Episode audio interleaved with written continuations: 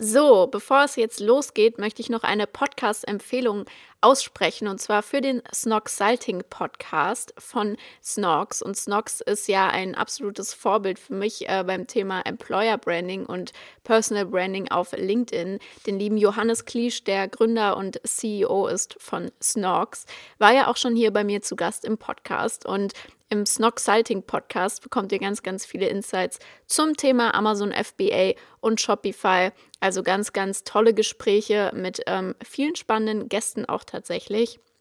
Ähm, und die liebe Romi macht das als äh, Moderatorin auch ganz toll zusammen mit Johannes. Deswegen hört euch auf jeden Fall den Snog Sighting Podcast mal an, wenn ihr mehr über die Themen E-Commerce vor allem erfahren möchtet und Advertising dann ist das auf jeden Fall die richtige Adresse. Und den Podcast könnt ihr natürlich überall dort anhören, wo es Podcasts zu hören gibt, also vor allem auf Spotify und Apple Podcasts. Viel Spaß beim Auschecken. Zwischen Generation Y und Z, der Podcast von Sarah Emmerich.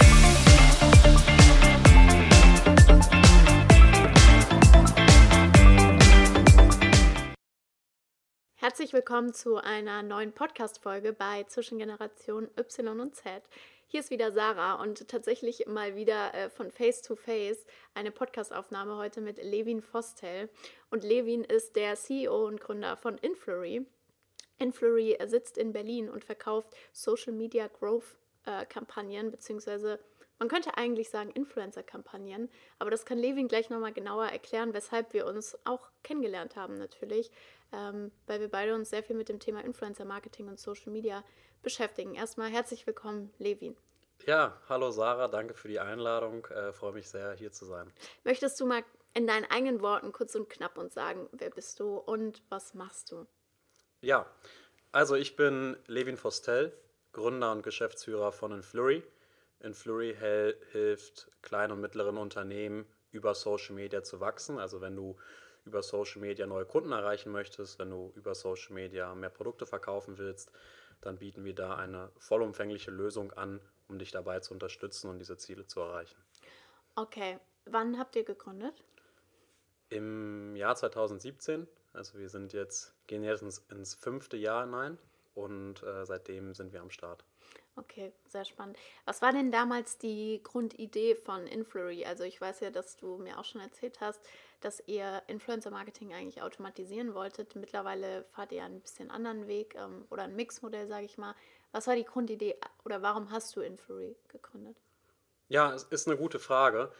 Also ich habe mich davor schon viel mit Influencer-Marketing beschäftigt. Ich hatte davor eine kleine Agentur mit fünf, sechs ähm, Kollegen ähm, es war eine, teilweise eine Marketingagentur. Wir hatten damals schon viel Social Media Marketing gemacht. Ich, ich selber beschäftige mich schon mein Leben lang gefühlt mit äh, Facebook-Werbung, mit Social Media Marketing und habe im Jahr 2013 circa meine ersten Berührungspunkte mit Influencern gehabt.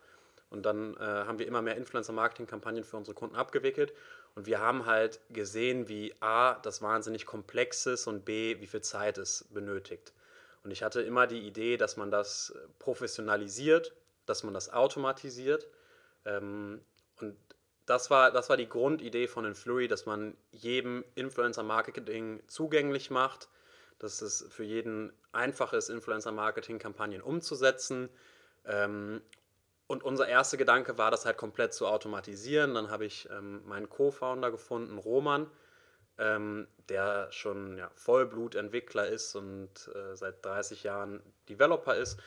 Und der war auch sehr viel ähm, damals äh, zur Jahr, Jahr, Jahrtausendwende ähm, mit Google Ads unterwegs und hat sich viel mit der Standardisierung von, äh, von Werbeanzeigen online beschäftigt. Und zusammen haben wir diese Idee weiterentwickelt und ähm, genau, und wollten einfach Influencer-Marketing automatisieren und für jeden zugänglich machen. Das hat sich dann im Laufe der Zeit ein wenig geschiftet. Jetzt ist unsere Vision und unser Ziel eher, die primäre Anlaufstelle zu sein, vollumfänglich für Social Media. Also wir wollen es kleinen Unternehmen, aber auch mittleren oder großen Unternehmen ermöglichen, ähm, über Social Media zu wachsen, über Social Media ihr Business voranzubringen und Influencer Marketing ist da ein wichtiger Bestandteil für. Mhm. Da gibt es aber daneben noch, noch andere Punkte, die auch wichtig sind, damit du auf Social Media erfolgreich sein kannst. Ich möchte jetzt nochmal zurückrudern, äh, weil du jetzt gerade gesagt hast, du beschäftigst dich dein Leben lang mit nichts anderem gefühlt. Ähm, du bist ja 24, ähm, das genau. heißt ähm, noch relativ jung. Du gehörst eigentlich noch zur Generation Z, falls du es nicht wusstest. Ähm, wie, wie, kann man sich das bitte jetzt vorstellen, wenn du sagst, du hast dich dein Leben lang mit nichts anderem beschäftigt? Ich meine, ähm, es gab ja auch noch was anderes. Oder seit wann bist du denn selbstständig? Ähm, seit elf Jahren. Also ich Wie hab, kann das sein? ähm, ja, also ich, äh, alles hat so begonnen, als ich 13 war. Und ähm, ich habe damals, äh, da war ich in der siebten Klasse mhm. Und ähm, habe damit ja, mit ein bisschen Älteren abgehangen, so Zehnklässlern, Neunklässlern, die waren halt 16 und ich wollte halt unbedingt mal auf eine Party gehen. Mhm. Und das Problem war, dass du ja mit 13 nicht, auch nicht auf so eine Schülerparty reinkommst, weil die sind ja ab 16. Und äh, der einzige Weg, wie ich quasi auf diese Party kommen konnte, war selbst eine Party zu veranstalten. Ja. Das war ah. zumindest meine Schlussfolgerung. Also habe ich dann äh, einen Club gemietet und wollte eine Party veranstalten. Äh, damals gab es ja noch, war ganz Anfangsphase von, das war im Jahr 2010. Ähm, da gab es ja noch äh, Facebook äh, erst ganz wenig und es gab noch äh, StudiVZ und, und SchülerVZ, zumindest mhm. hier in Berlin. Ähm, und dann musste ich natürlich diese, diese ganze, das ganze Event vermarkten und habe halt mich damit beschäftigt, wie kann ich über Facebook und, und SchülerVZ und StudiVZ das vermarkten. Ähm, und so ist das eine zum anderen gekommen und ich war halt dann von Anfang an äh, sehr, sehr stark fokussiert auf, auf Facebook. Damals gab es ja noch nicht Instagram. Ähm, es gab noch keine Influencer und wir hatten Facebook-Seiten, also quasi ja, ja. das Pendant zu Influencern ja. jetzt auf Instagram, damals mit Facebook-Seiten. Ähm, und ich habe dann, ja, im Jahr 2010, glaube ich, mein, mein Werbekonto bei Facebook erstellt und, äh, und habe dann halt wahnsinnig viele Ads geschaltet und hatte, hatte irgendwie ein Händchen dafür, äh, für Social Media. Und dann habe ich relativ früh angefangen, das auch als Dienstleistung für erstmal für andere kulturelle Einrichtungen, also egal ob es jetzt Theater oder Clubs waren oder Konzerte oder Festivals, halt das zu machen, weil sich niemand mit Facebook und Co. auskannte. Ja. Und dann später ist das in so eine kleine Marketingagentur gemündet, wo wir dann auch ähm, für, Konzerne und Unternehmen das gemacht haben. Okay, und wie kam dann die Entscheidung zu sagen, ich baue jetzt ein, also ich baue jetzt Influry als Unternehmen auf von der Agentur weg? ich habe da sehr großes Potenzial gesehen. Ich habe gesehen, welchen enormen Einfluss diese Influencer haben und, und welche Hebel das hat. Ähm, und habe da eine, eine sehr große Chance gesehen und habe mich dann ja, im Jahr 2016 dafür entschieden, quasi nochmal bei Null anzufangen. Also bei uns lief es gut. Ne? Wir hatten fünf, ich hatte fünf Mitarbeiter, wir haben da sehr viel äh, gemacht in dem Bereich. Äh, es lief alles gut, aber ich habe da wahnsinnig viel Potenzial gesehen, hatte wahnsinnig Lust drauf. Ähm, habe ja schon viele Instagram-Influencer-Marketing-Kampagnen davor manuell gemacht, habe gesehen, wie, wie schwer das ist. Ja. Ähm, und dann, ähm, dann habe ich nochmal bei Null angefangen, das, das alles andere eingestampft und, äh, und dann Flurry aufgezogen. Okay. Du hast jetzt vorhin schon gesagt, dass ähm, du ja jetzt erkannt hast, dass Social Media ja mehr ist als nur ein paar Influencer. Ähm, in welche Bereiche würdest du denn jetzt Social Media Marketing gliedern oder welche deckt ihr auch alle ab? Ja, also unabhängig davon, was wir abdecken, würde ich das in so drei Bereiche gliedern. Das ist einerseits deine Own Channels, also Content, den du über deine eigenen Kanäle machst. Ähm, also das ganze Thema Content. Ja.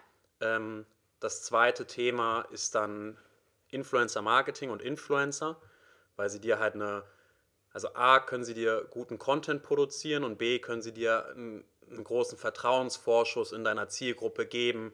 Ähm, also das heißt, sie können in den meisten Fällen besser Content produzieren als du. Ja. Gerade bei neuen Produkten oder erklärungsbedürftigen Produkten können die deine Produkte, deine Vision, deine, dein Storytelling einfach noch besser in ein Format bringen, was auf Social Media relevant ist. Ähm, und der dritte Aspekt, der dritte Teil ist halt das ganze Thema Performance Marketing, also Facebook Ads, Instagram Ads, TikTok Ads. Ähm, und ich glaube, wenn man diese ganze Klaviatur bedient aus Influencern, aus Own, äh, Own Channels, eigenen Content und, äh, und Ads, dann hast du eigentlich einen ganzen Apparat, womit du sehr erfolgreich sein kannst. Warum fällt das ähm, Unternehmen so oder Brands so schwer, ähm, das alles unter einen Hut zu bekommen? Also ihr eigenes Marketing mit dem eigenen Content, aber auch mit Influencern, ähm, ja, für ihre Zielgruppe gerecht zu gestalten. Also die meisten, ich meine, deswegen haben wir ja Arbeit. Hm. Warum, warum fällt das so schwer? Ist eine interessante Frage. Also es gibt natürlich einige Unternehmen, die das, ähm, die das wahnsinnig gut machen. Äh, wir hatten ja auch mit Stefan Smaller, dem CEO von Westwing, letztens in unserer Clubhouse-Session ja. Gesprochen. Ähm, und die haben das wahnsinnig gut verstanden, die, die investieren da rein. Die haben natürlich auch in ihrem Gründerteam Leute, die die Content sehr gut verstehen. Ja. Ähm, also es gibt natürlich einige Unternehmen, die das gut machen. Ähm, warum das einige Unternehmen nicht gut machen oder warum es Bedarf von außen gibt, ist, weil du, glaube ich, auch irgendwann ein bisschen betriebsblind wirst. Also du beschäftigst dich, was ich wahnsinnig wichtig finde, mit deinem Unternehmen. Ja. Welche Werte vermittelst du? Es gibt wahrscheinlich jetzt in der aktuellen Zeit auch viele Unternehmen, die das nochmal challengen und, und, und irgendwie neu aufstellen, wenn es jetzt äh, Unternehmen sind, die länger am Markt sind. Ähm, und die andere Sache, die ich auch sehr wichtig finde, ist, du beschäftigst dich stark mit den Produktvorteilen. Was sind die Vorteile von deinem Produkt? Ja. Und ich glaube, dass viele Unternehmen halt darin ein bisschen gefangen sind. Also es ist Fluch und Segen zugleich. Segen, weil es enorm wichtig ist, wenn du diese Grundlage nicht hast. Was, was sind die Werte, die du vermittelst als, als Brand? Und was sind die Vorteile von deinen Produkten? Also viele Leute vermarkten ihre Produkte über Merkmale, aber niemand kauft wegen Merkmalen. Ich ja. kaufe immer nur wegen Vorteilen. Ähm, und der, der Fluch dabei ist, dass du dich wenig damit beschäftigst, was passiert auf den Social-Media-Kanälen, ähm, und, und, und wie kann ich das dann übersetzen? Und ich glaube, dass da frischer Wind immer gut tut, ähm, weil sich so viel verändert, dass du natürlich wahnsinnig Expertise benötigst, um das, um das umsetzen zu können. Okay, und an welcher Stelle setzt ihr da jetzt an? Also wo kommt dann jetzt zum Beispiel Influry ins Spiel? Ähm, eigentlich in allen drei Säulen. Mhm. Also äh, die Kunden, die mit Influry arbeiten, die werden sowohl unterstützt durch, durch Influencer, dadurch dann auch aus, äh, ähm, mit Content. Ja. Also wir recyceln sehr viel Content von den Influencern ähm, in Content für die Brands. Und dann natürlich auch das ganze Thema Ads. Ja. Also so eine klassische Kampagne sieht meistens so aus, dass wir eine gewisse Anzahl an Influencern buchen. Äh, wir sind gestartet damals mit, mit Micro-Influencern. Wir machen aber mittlerweile deutlich mehr. Wir schauen uns eher an, was ist jetzt für die Brand relevant, was, was benötigen die, was sind das auch für Produkte, was ist die Zielgruppe und so weiter. Arbeiten wir mit kleinen oder mit großen zusammen oder mit beiden gleichzeitig.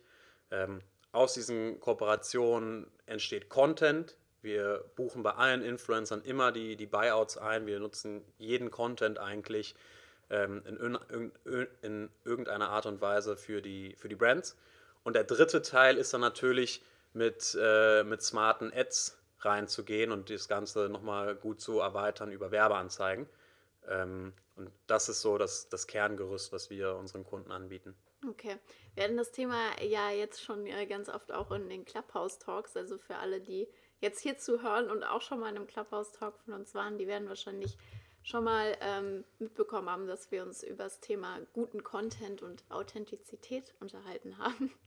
Was macht mein denn, Lieblingswort. Ja, was macht denn ähm, für dich ähm, guten Content aus? Oder was, wann ist denn so eine Influencer-Kampagne gut? Oder warum würdest du sagen, ist die Kampagnen, die ihr macht für eure Kunden, die Werbekampagnen sind ja nicht reine Influencer-Kampagnen, warum sind die gut?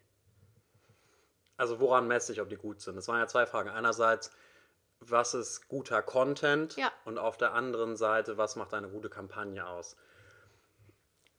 Guter Content ist, wenn die Zielgruppe, also deine potenziellen Kunden oder deine Kunden, abgeholt sind von der Botschaft. Ja. Also wenn es nicht etwas ist, was ich einfach nur irgendwie aufnehme und vor mir flackert, sondern wenn ich mich in dieses Storytelling hineinversetze, also wenn ich mich wirklich angesprochen fühle, ideal, wenn, wenn das noch Emotionen auslöst, also ne, klar, authentischer Content. Ähm, aber was heißt das, dass, dass ich mich angesprochen fühle und ein Bild in meinem Kopf habe? Weil wir wollen eigentlich über Marketing Bilder in Köpfen malen. Ja. Und das fällt halt einem Influencer meistens leichter als einer Brand, weil das Kapital des Influencers ist ja, sind ja die Follower. Und die Follower konnte er oder sie nur aufbauen, weil es Content war, die für die Leute relevant war, weil es sie interessiert hat, was hat dieser Influencer erzählt, was ist seine Geschichte und so weiter. Zielgruppengerecht. Zielgruppengerecht, genau. Ähm, so, also daran, daran würden wir guten Content ausmachen. Erstmal so per se, klar, es, es muss irgendwie gewisse Standards auch erfüllen, also ich bin gar nicht so der Fan von zu professionellem Content, aber es gibt einfach so ein ästhetisches ja. Level, was man erreichen muss. Hängt auch von der Brand ab, wie ja. was du selber produzierst. Es gibt jetzt natürlich Brands, die, die wahnsinnig hochwertigen Content produzieren und eine, eine sehr elitäre Ästhetik in ihrer Bildsprache haben. Und dann muss natürlich der Influencer auch auf diesem Level sein. Dann kannst du das, kannst du nicht einen Trash-Influencer nehmen. Ja. Ähm, so da, da würden wir guten Content auf der Influencer-Seite definieren die andere Brille ist dann natürlich noch, wie kann ich den Content nochmal ähm, verlängern in, in eigene Formate. Also das heißt, wenn halt der Influencer ähm, nur über sich spricht oder nur über Gutscheincodes spricht, dann kannst du das schlecht nochmal recyceln. Wenn es aber wirklich um das Produkt geht und die Erfahrung, die der Influencer mit dem Produkt gemacht hat, dann kann ich es nehmen. Also idealerweise wünsche ich mir von einem Influencer, dass er das Produkt und die Brand vorstellt und dann die Brücke schafft zu ihren oder seinen Erfahrungen mit dem Produkt und was seine Meinung davon ist. Das wäre für mich so der ideale Content, den ich dann auch gut verwenden kann. Ähm, und eine gute Kampagne ähm, sehen wir immer ganzheitlich. Also es gibt eigentlich so gut wie keinen Kunden, wo wir nur eine Influencer-Kampagne umsetzen. Und für mich, weil unsere meisten Kunden einen Anspruch haben, mit Infury mehr zu verkaufen und zu wachsen, für mich geht es darum, am Ende des Tages, das Investment in die Influencer, das Investment in die Ads hat unter, unterm Strich eine Summe und konnte ich dann daraus, äh, konnte ich diese Summe ver, vermehren. Das, das wäre wahrscheinlich eine KPI von den meisten Kunden. Und auf dem Weg dahin schaust du natürlich an, ähm, ah, was ist die Resonanz bei dem Influencer? Mhm. Also wie, wie interagieren Leute damit, wie gehen Leute auf deinen Brand-Channel, interagieren die äh, Follower von dem Influencer auch mit deiner Brand. Und bei den Ads schauen wir uns natürlich an, wie performt so der Content von den Influencern, wie performen die Audiences und also die Follower von den Influencern äh, und wie performen dann auch die Ads. Eine ganz tolle Frage, die ich immer gestellt bekomme, ist, ähm, wann macht es denn Sinn, mit Influencern zu arbeiten? Was ist da deine Antwort? Immer. Du sagst ja auch immer zu mir, das finde ich so geil. Ähm, ihr müsst wissen, Levin ist auch ein sehr guter Verkäufer. Ähm, da, da bewundere ich ihn immer für. Aber ähm, was würdest du denn sagen? Also, wann muss man mit Influencern arbeiten? Du sagst ja immer, ich wollte gerade ein Zitat von dir sagen, und zwar, ähm, der Kunde entscheidet nicht, was er kauft. Oder was sagst du immer? Du musst den Kunden entscheiden lassen. Nee, du sagst doch,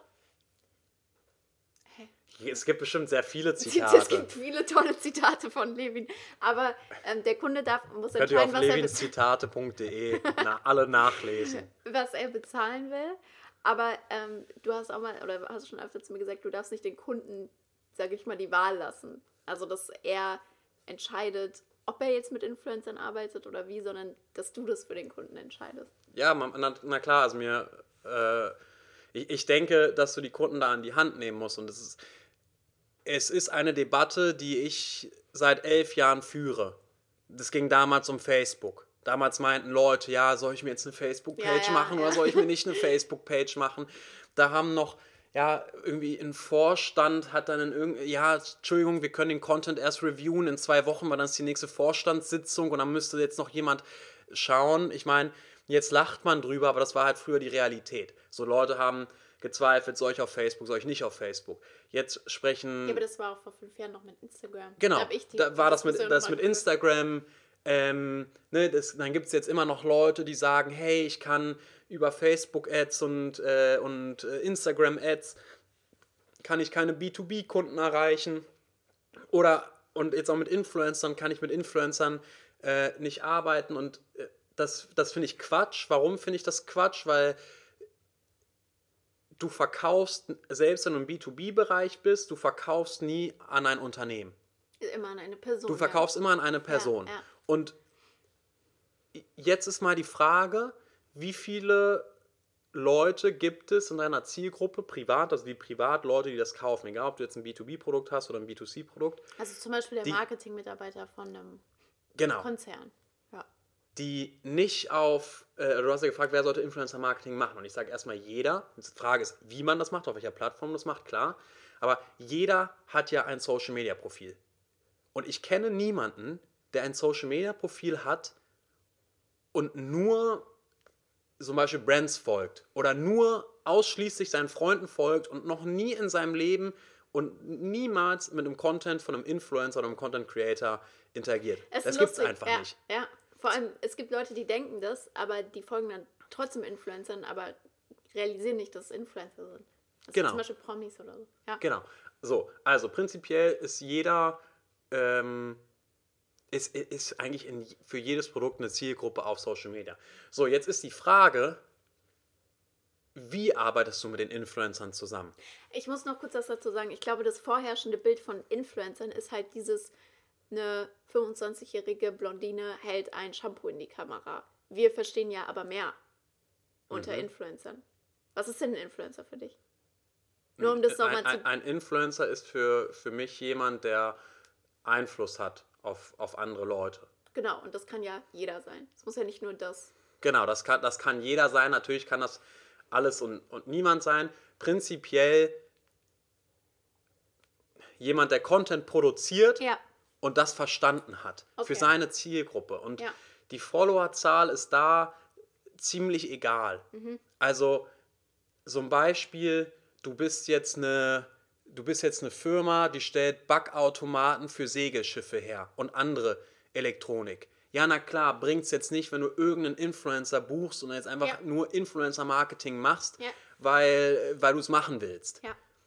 Aber wenn du Leute findest, einen Instagram-Account von jemandem, der hat 7483 Follower und der macht nur, der, der porträtiert sein Leben auf einem Segelboot, Ja, dann musst du doch mit dem arbeiten. Ja. Wie du dann mit ihm arbeitest, ist dann schon mal die nächste Frage. Dem- Wahrscheinlich wirst du deinen Backofen, der weiß ich nicht 1000 Euro kostet, der Person zur Verfügung stellen äh, und dann kannst du noch die Kooperation weiter ausüben.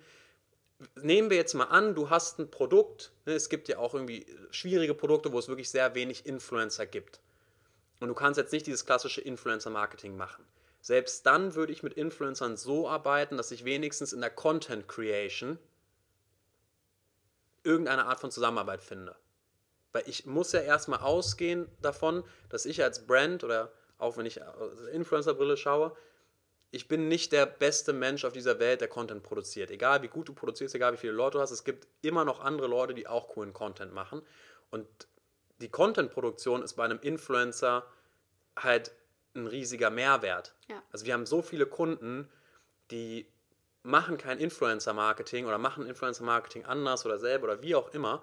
Und wir nutzen einfach nur den Content der Influencer und schalten den als Ads. Und es ist echt, echt selten vorgekommen, dass der Content von der Brand, egal wie professionell die sind, besser performt halt als der Content von dem Influencer. okay. Also eigentlich sollte jeder mit Influencern arbeiten. Ist halt die Frage, mit was für Influencern arbeitest du? Also LinkedIn-Influencer, Instagram, TikTok, wie auch immer. Und wie? Machst du jetzt so die klassische Influencer-Kampagne oder, ähm, oder nutzt du die irgendwie für eine Content-Produktion? Jetzt die nächste spannende Frage: Wie findet man denn die richtigen Influencer? Also, du hast ja vorhin gesagt, was auch richtig ist, wir waren damals komplett auf Automatisierung fokussiert. Und ähm, jetzt ist es, es ist eine Mischung. Wir sind, glaube ich, weiter. Wir haben uns halt stark damit beschäftigt, mit dem Gedanken, wie gehen wir als Gesellschaft und als Menschheit irgendwie mit der Technologisierung, mit der Digitalisierung um. Und es gibt viele Sachen, wofür Maschinen einfach besser sind. Und es gibt viele Sachen, wo Menschen besser sind. Und wir unterteilen das eigentlich in alle Themen, die, die datenbasiert sind oder sehr repetitiv sind. Dafür wird wahrscheinlich eine Maschine, egal an welchem Punkt wir heute sind, mehr prädestiniert für sein als ein Mensch. Wohingegen ein Mensch bei intellektuellen Entscheidungen und Prozessen sinnvoller ist. Ich will jetzt nicht eine Thematik über AI aufmachen und Ja. ob das irgendwann später anders ist. So. Zurück zum, das ist so der, der Grundgedanke. Mensch und Maschine müssen irgendwie zusammenarbeiten. Und wenn ich mir jetzt über die Influencer-Recherche Gedanken mache, dann halte ich es erstmal für Quatsch oder für ineffizient, wenn ein Mensch sich da hinsetzt, Händisch, händisch und die Influencer sucht. Und das Ja. ist jetzt immer egal, ob du da eine Liste hast oder auf Instagram bist und nach ähnlichen Profilen schaust oder du hast eine Datenbank, wo du nach irgendwelchen Hashtags und Keywords und weiß der Kuckuck was suchen kannst, dass der Mensch jetzt erstmal durchgeht und die ganzen Profile durchforstet, das halte ich für eine wahnsinnig ineffiziente Lösung.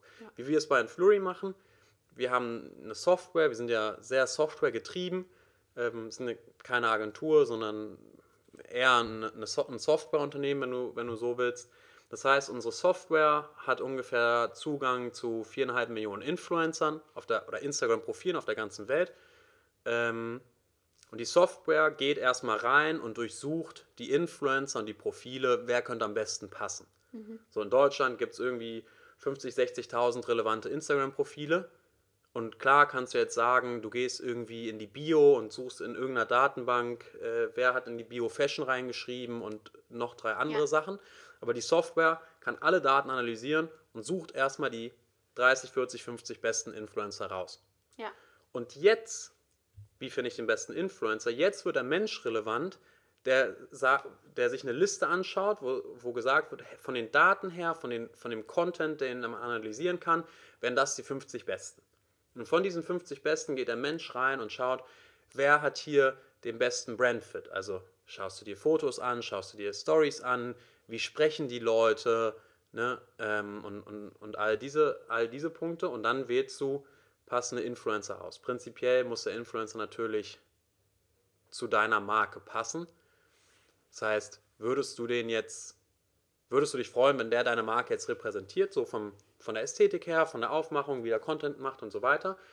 Ähm, und dann gibt es halt diese ganzen Datenthemen. Wie ist seine Zielgruppe, wie viele Leute erreicht er, wie oft postet er, ähm, wie oft macht er Stories, wie viel Werbung macht er, all diese Themen. Ja. Okay. Ähm, aber wenn ich jetzt denke, also was ist denn, wenn jetzt zum Beispiel dem Computer jemand durch die Lappen geht, den ich als Mensch quasi gefunden hätte oder gar nicht ausgeschlossen hätte? Also wie garantiert ihr das durch die Parameter, mit denen die künstliche Intelligenz, sage ich jetzt mal, ähm, filtert, dass dann nicht ähm, wichtige Leute euch durch die Lappen gehen?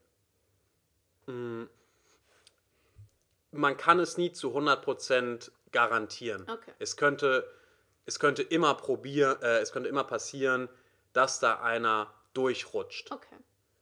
Die Frage ist halt, was ist schlimmer? Oder was, wa- was, ja, was ist schlimmer? Das Risiko einzugehen, dass in einer ganz, in einer ganz kleinen Zahl irgendeiner nicht auf dem Radar ist oder dass du nicht Technologie benutzt, egal ob von Inferior oder von jemand anderem, und gar nicht die besten finden kannst.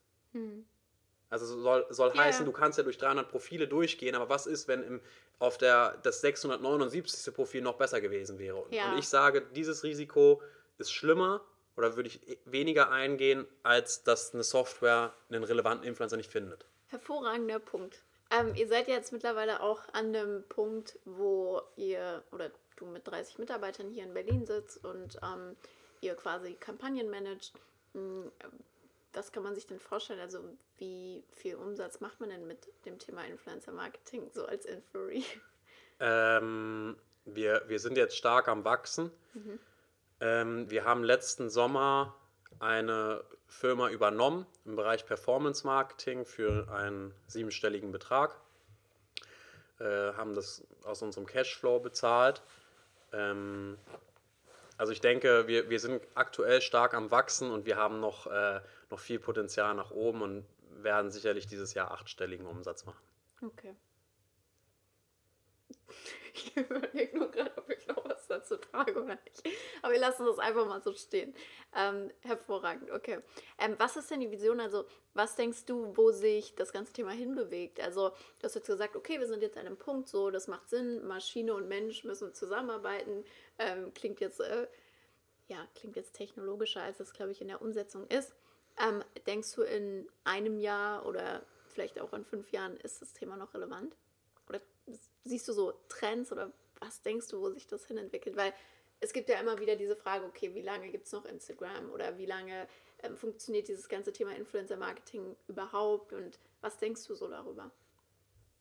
Ich, ich glaube, dass Menschen sich für Menschen interessieren. Ja. Und egal, wie viel Digitalisierung und Technologisierung wir haben, und es wird immer mehr werden, ich werde mich primär für Menschen interessieren. Ja. Und Menschen kaufen immer von Menschen. Ja. Das heißt, wenn jetzt Instagram morgen weg wäre, Ja. wäre das trotzdem nach wie vor relevant, anderen Leuten zu folgen. Dann folge ich denen halt auf TikTok, folge ich denen auf der nächsten Plattform, aber es wird nur noch mehr zunehmen. Und ich will, ich will Content sehen, ich will, ich will Leute sehen, die, zu denen ich eine Beziehung aufbauen kann, zu, zu denen ich mich irgendwie ähm, hingezogen fühle, mit denen ich mich äh, relaten kann. Das heißt, dieses ganze Thema Influencer-Marketing, ähm, ich glaube, das ist auch mittlerweile unstrittig, oder hoffe ich zumindest, ist auch in meiner Wahrnehmung so, wenn ich Konversationen verfolge oder involviert bin, dass das nur noch stärker wird. Noch mehr Leute haben Tools, um Content zu produzieren. Noch mehr Leute werden, werden ihre Meinung kundgeben und ich finde das, find das wahnsinnig toll. Das heißt, ich glaube, es wird sehr, sehr nischig werden. Ähm, ich glaube nicht, dass, dass, dass es jetzt nur noch darum geht, die Riesen-Influencer mit Millionen von Reichweiten ausschließlich zu haben, sondern ich glaube, Leute werden auf ihrem Thema ähm, sehr aktiv sein, Content produzieren und das wird immer mehr in die Kommunikation von einer Brand mit einfließen. Ich denke und hoffe, dass dadurch mehr relevanter Content produziert wird. Das heißt, mehr, es wird mehr Kooperationen mit Unternehmen und, und Influencern geben und jetzt nicht nur so, so ganz plump, wie es teilweise noch passiert oder früher auch war, dass ein Influencer ein Produkt in die Kamera hält und sagt, Leute, das ist mein neues Lieblingsshampoo, könnt ihr es alle kaufen, Swipe up und 15% ist da, sondern dass man darüber hinausgeht, welche, welchen Content kann man produzieren, welche Kooperation kann man machen. Und das ist doch die Chance von der Technologie. Das ist die, die, die Kernthese von Influry ähm, und von unserem Ansatz, dass wir sagen, je mehr repetitive Aufgaben wir automatisieren können, wo es keinen Sinn ergibt, dass Ja. ein Mensch das macht. Es, es ergibt keinen Sinn, dass ein Mensch einen Influencer erinnert, dass er posten soll Ja. oder die St- Statistiken schicken soll oder sonst diese ganzen Prozesse macht. Wenn ich mich darum weniger kümmern kann, weil das ein Flurry anbietet oder weil das jemand anderes anbietet, dann ist die Schlussfolgerung, dürfte niemals sein, ja, dann, dann brauchst du ja keine Leute mehr bei dir im Unternehmen, die sich um Influencer-Marketing kümmern. Nein, dann hast du Leute, die deine Brand gut verstehen, die Influencer gut verstehen und die sich nur darum kümmern können, wie kann eine Beziehung mit einem Influencer aufgebaut werden, was kann man für Content äh, zusammen produzieren. Ja. Ähm, und, und das, so sehe ich die Zukunft. Ich sehe in der Zukunft in, in drei, vier, fünf Jahren nicht, dass irgendjemand noch Influencer recherchiert ähm, oder da diese ganzen stupiden manuellen Tätigkeiten äh, übernimmt, sondern dass Influencer-Marketing auf dem nächsten Level, was Qualität angeht, betrieben werden kann. Ja, das hoffen wir wohl alle. Ähm, ganz anderes Thema, worüber ich auch noch mit dir sprechen will, ist natürlich, weil das ja unser absolutes Lieblingsthema im letzten Monat war, ist Clubhouse. Ähm, denkst du, auf Clubhouse wird Influencer-Marketing möglich sein oder passiert das dort schon? Ja, also ich, ich sehe auch, dass es schon passiert. Da gibt es einige, ähm, also natürlich gibt es jetzt Celebrities äh, oder Influencer mit anderen Reichweiten von, von Instagram und Co. oder äh, viele Businessleute, die natürlich da auch viele Follower haben. Aber es gibt so eine ganz eigene Riege an, äh, an Leuten, wie es eigentlich auf jeder Plattform ist, dass jede Plattform Ja. neue Content Creator hervorbringt, genauso wie es auf TikTok Leute gibt, die davor schon Content produziert haben und dann auf TikTok Ja. gekommen sind. Es hat eigentlich begonnen mit Leuten, die ganz neu, frisch reingekommen sind und bei TikTok jetzt relevant sind und dann später auf andere Plattformen gehen. Genauso sehe ich es jetzt bei, ähm, bei Clubhouse auch, dass Leute da Räume aufmachen äh, und da jetzt echt viele Follower haben und sich coole Formate überlegen. so Ähm, wie die Social Media Mastermind. so wie die Social Media Mastermind. ähm, ja, du warst ja schon Influencer davor. Äh, wie auch immer. In, in welcher Art und Weise dann die Monetarisierung passiert und wie Brands davon profitieren können, äh, das ist, glaube ich, noch so ein bisschen offen. Aber es gibt schon Leute, die da eine Relevanz haben. Ähm, und ich, ich glaube, das ganze Thema wird auch weitergehen. Und sicherlich wird es andere Plattformen geben. Twitter probiert das ja jetzt schon aus, auch mit, mit diesen Räumen und so weiter. Ähm, Deshalb, ob jetzt Clubhouse für immer bestehen bleibt, hängt, glaube ich, stark davon ab, wie sie die Erfahrung für die Nutzer machen. Ja. Also ich glaube, die müssen Und für die Creator. Genau, für die Creator, aber also auch vor allem, glaube ich, für die Nutzer, weil ich finde es jetzt, die sind natürlich noch in sehr in ihren Kinderschuhen. Es ist sehr schwer, finde ich, relevanten Content zu finden. Es ist so ein, Ja. ein Overload, wenn die ihre ganze, ihren Feed und ein Filtering so hinbekommen, dass es eine wahnsinnig coole Erfahrung ist und auch diese Räume vielleicht noch ein bisschen anders gegliedert werden, dass dass ich mir, dass ich wirklich Spaß habe und das viel nutze, dann glaube ich, kann es Clubhouse schaffen. Ich glaube, dieses Audioformat wird sich definitiv durchsetzen. Ja. Es ist jetzt bloß die Frage, Wo? wird Clubhouse das am geilsten Mhm. machen für die Nutzer? Werden die den mehr, meisten Mehrwert liefern oder macht es ein anderer? Ich glaube ja nicht, dass es Twitter sein wird. Nee. Ja, also ich meine, könnte natürlich sein, dass der Zuckerberg sich denkt, äh, mache ich jetzt auch noch. Äh, der hat bestimmt schon Kaufangebot abgegeben und äh, so wie, äh, wie, wie Spiegel von Snapchat ist das nicht angenommen. Nee, also ich hoffe nicht, dass es Instagram macht. Ich glaube, die sind schon jetzt viel zu overloaded. Vielleicht sollten die Reels einstampfen und Clubhouse-Format stattdessen machen. Mm, Naja, ich glaube, das ist auch ich glaube, es Entscheidung. ich glaube, es wäre ein Segen für Facebook.